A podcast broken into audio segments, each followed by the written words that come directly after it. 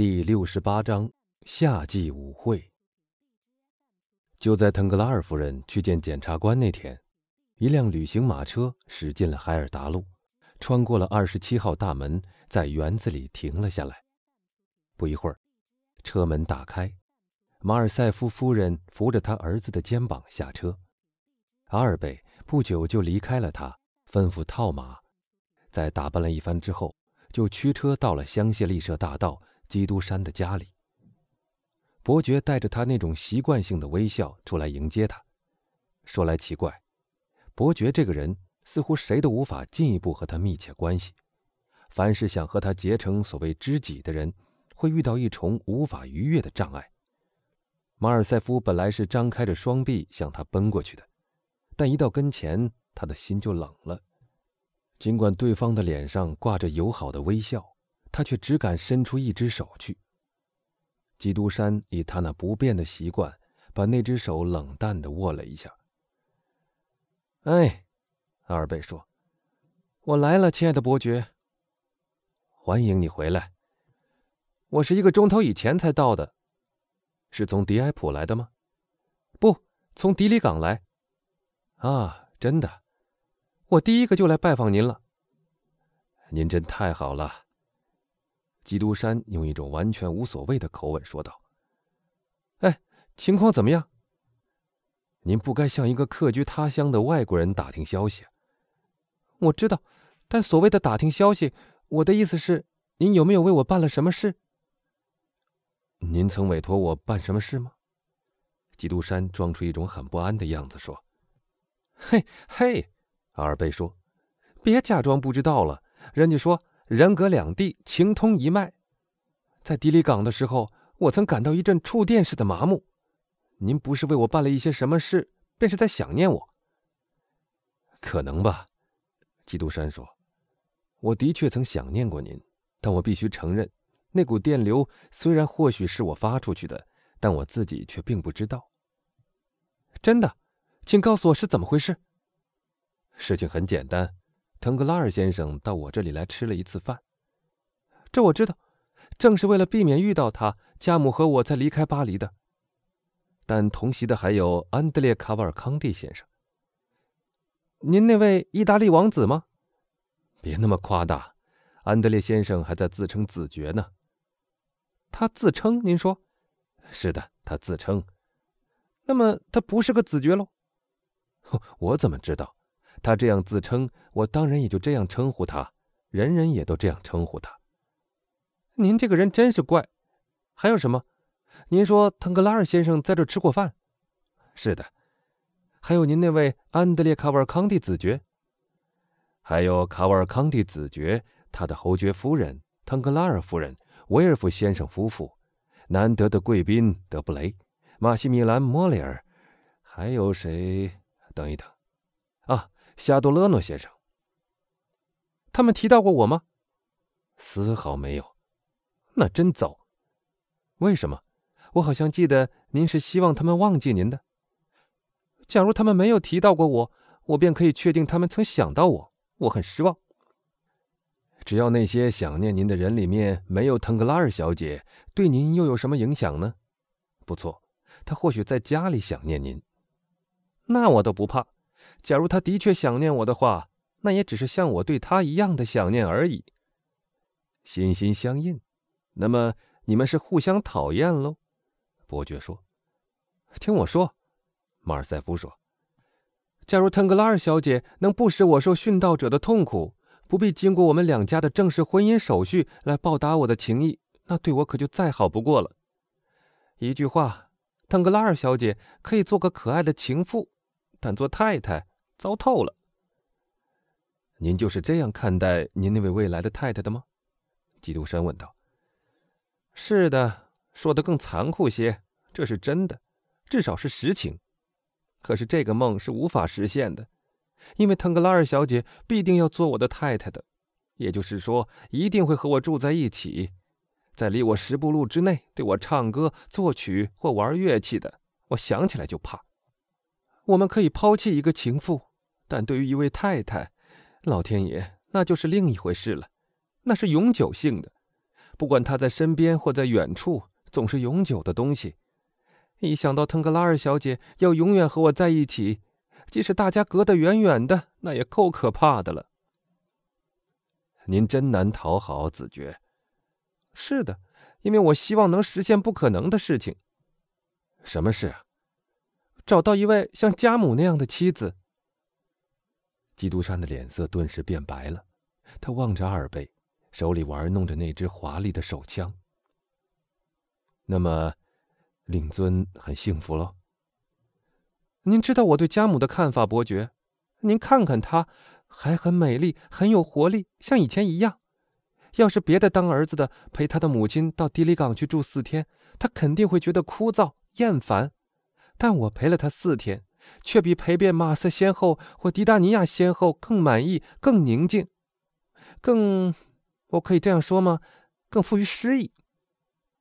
那真是十全十美到了极点，您会是人人都发誓要过独身生活了。正是为这个原因，马尔塞夫又说：“由于知道世界上确有十全十美的女子，所以我才并不急于娶腾格拉尔小姐。您有没有注意到，一件东西，当我们得到它的时候，它的价值就会增加？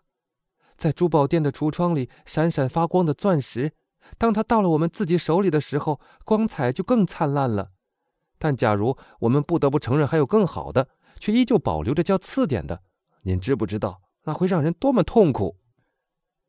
真是欲海无边呐！伯爵喃喃的说道。所以，假如欧仁妮小姐能理解人只是个可怜的小东西，他有几百万，而我连几十万都没有，那我就高兴了。基督山微笑了一下。我曾经想到过一个计划，阿尔贝继续说。凡是怪癖的东西，弗兰兹都喜欢。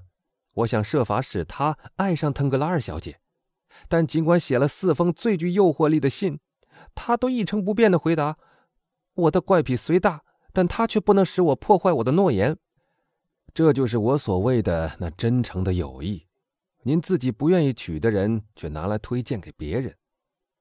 阿尔贝微笑了一下，顺便告诉您一下，他又说：“弗兰兹就要来了。”但您对那个消息是不会感兴趣的，您不喜欢他是吗？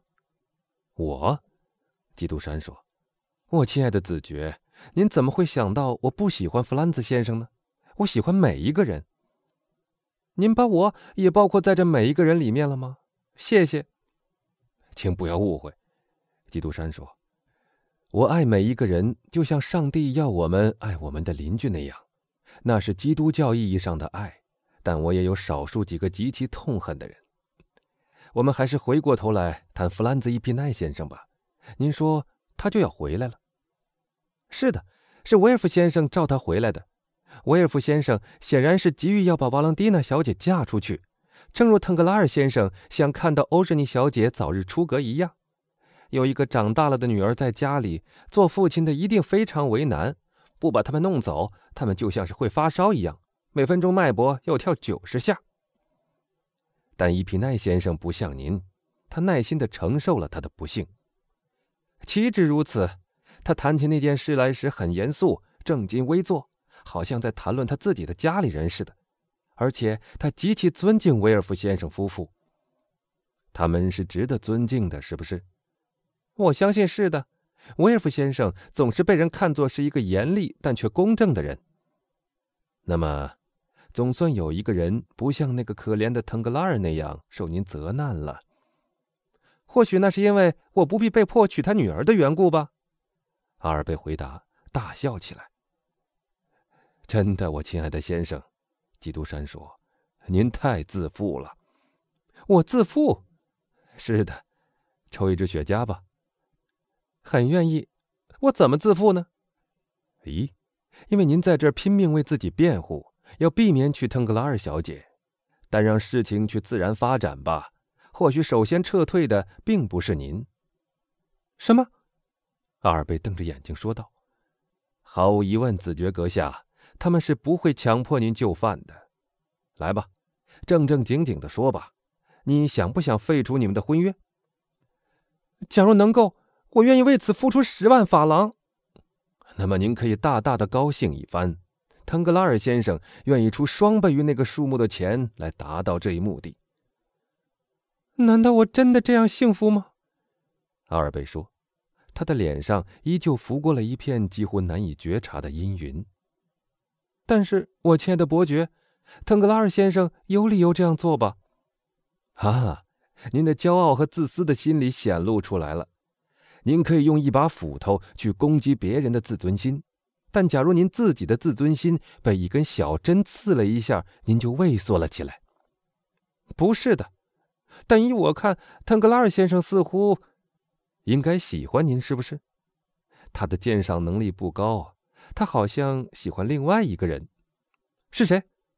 我也不知道，您自己去研究和判断吧。谢谢您，我懂了。听着。家母，哦不，不是家母，我弄错了。家父准备要开一次舞会，在这个季节开舞会，夏季跳舞会是很时兴的。即使不然，只要一经伯爵夫人提起，就会时兴起来的。您说的不错，您知道这是清一色的舞会，凡是七月里留在巴黎的人，一定是真正的巴黎人。您可不可以带我们邀请两位卡瓦尔康蒂先生？哪天举行？星期六，老卡尔康蒂到那时就已经走了，但他的儿子还在这儿。您可不可以邀请一下小卡尔康蒂先生？我不熟悉他，子爵。您不熟悉他？不，我是在几天前才和他初次见面的。对于他的事，不论从哪方面讲，我都没有把握。但您请他到您的家里来吃过饭的，那是另一回事。他是一位好心肠的神父介绍给我的。神父或许受骗了，你直接去请他吧，别让我代替你去邀请了。假如他将来娶了腾格拉尔小姐，您就会说是我搞的阴谋，要来和我决斗的。再说，我自己也可能不去。不去哪儿？你们的舞会。您为什么不去？只有一个理由，因为您还没有邀请我。但我是特地为了那项使命才来的呀。您太赏脸了。但我或许会因事受阻的。假如我告诉您一件事情，您就会排除一切障碍，屈驾光临了。告诉我什么事？家母恳请您去。马尔塞夫伯爵夫人，基督山吃了一惊。啊，伯爵，阿尔贝说：“我向您保证，马尔塞夫夫人跟我说的很坦白。假如您没有那种我刚才提到过的远地交感的感触。”那一定是您身体里根本没有这种神经，因为在过去的这四天里，我们除了你，没谈论到任何别人。你们在谈论我？多谢厚爱。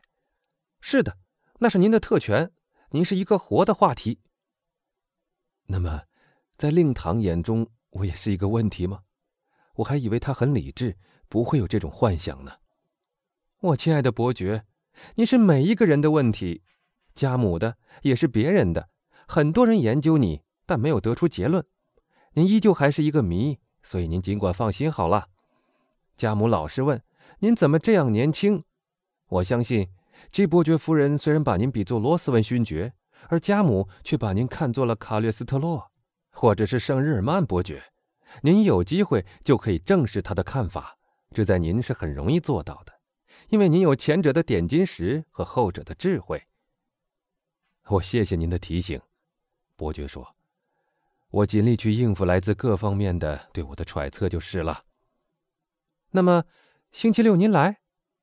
来的。既然马尔塞夫夫人邀请我，您太赏脸了。腾格拉尔先生去不去？家父已经邀请他了。我们当设法去劝请那位大法官威尔夫先生也来，但他可能会使我们失望的。俗话说：“永远不要失望。”您跳舞吗，伯爵？跳舞？是的，您。这有什么可大惊小怪的？跳舞对于未满四十岁的人来说，真是最合适不过了。不，我是不跳舞的，但我喜欢看别人跳。马尔塞夫夫人跳舞吗？从没跳过。您可以和他聊聊天，他非常希望和您能谈一谈。真的？是的，的确是真的。我向您保证。您是他唯一曾显示过那种好奇心的人。阿尔贝起身拿起了他的帽子，伯爵陪他到了门口。我有一件事很后悔，走到台阶前，他指住阿尔贝说道：“什么事？我跟您讲到腾格拉尔的时候，有点失礼了。恰恰相反，关于他，永远用同样的态度跟我讲好了。那好，这我就放心了。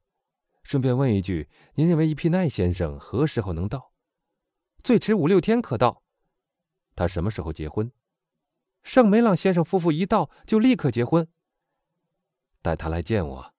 尽管您说我不喜欢他，但我向您保证，我倒是高兴能见见他。遵命，爵爷。再会。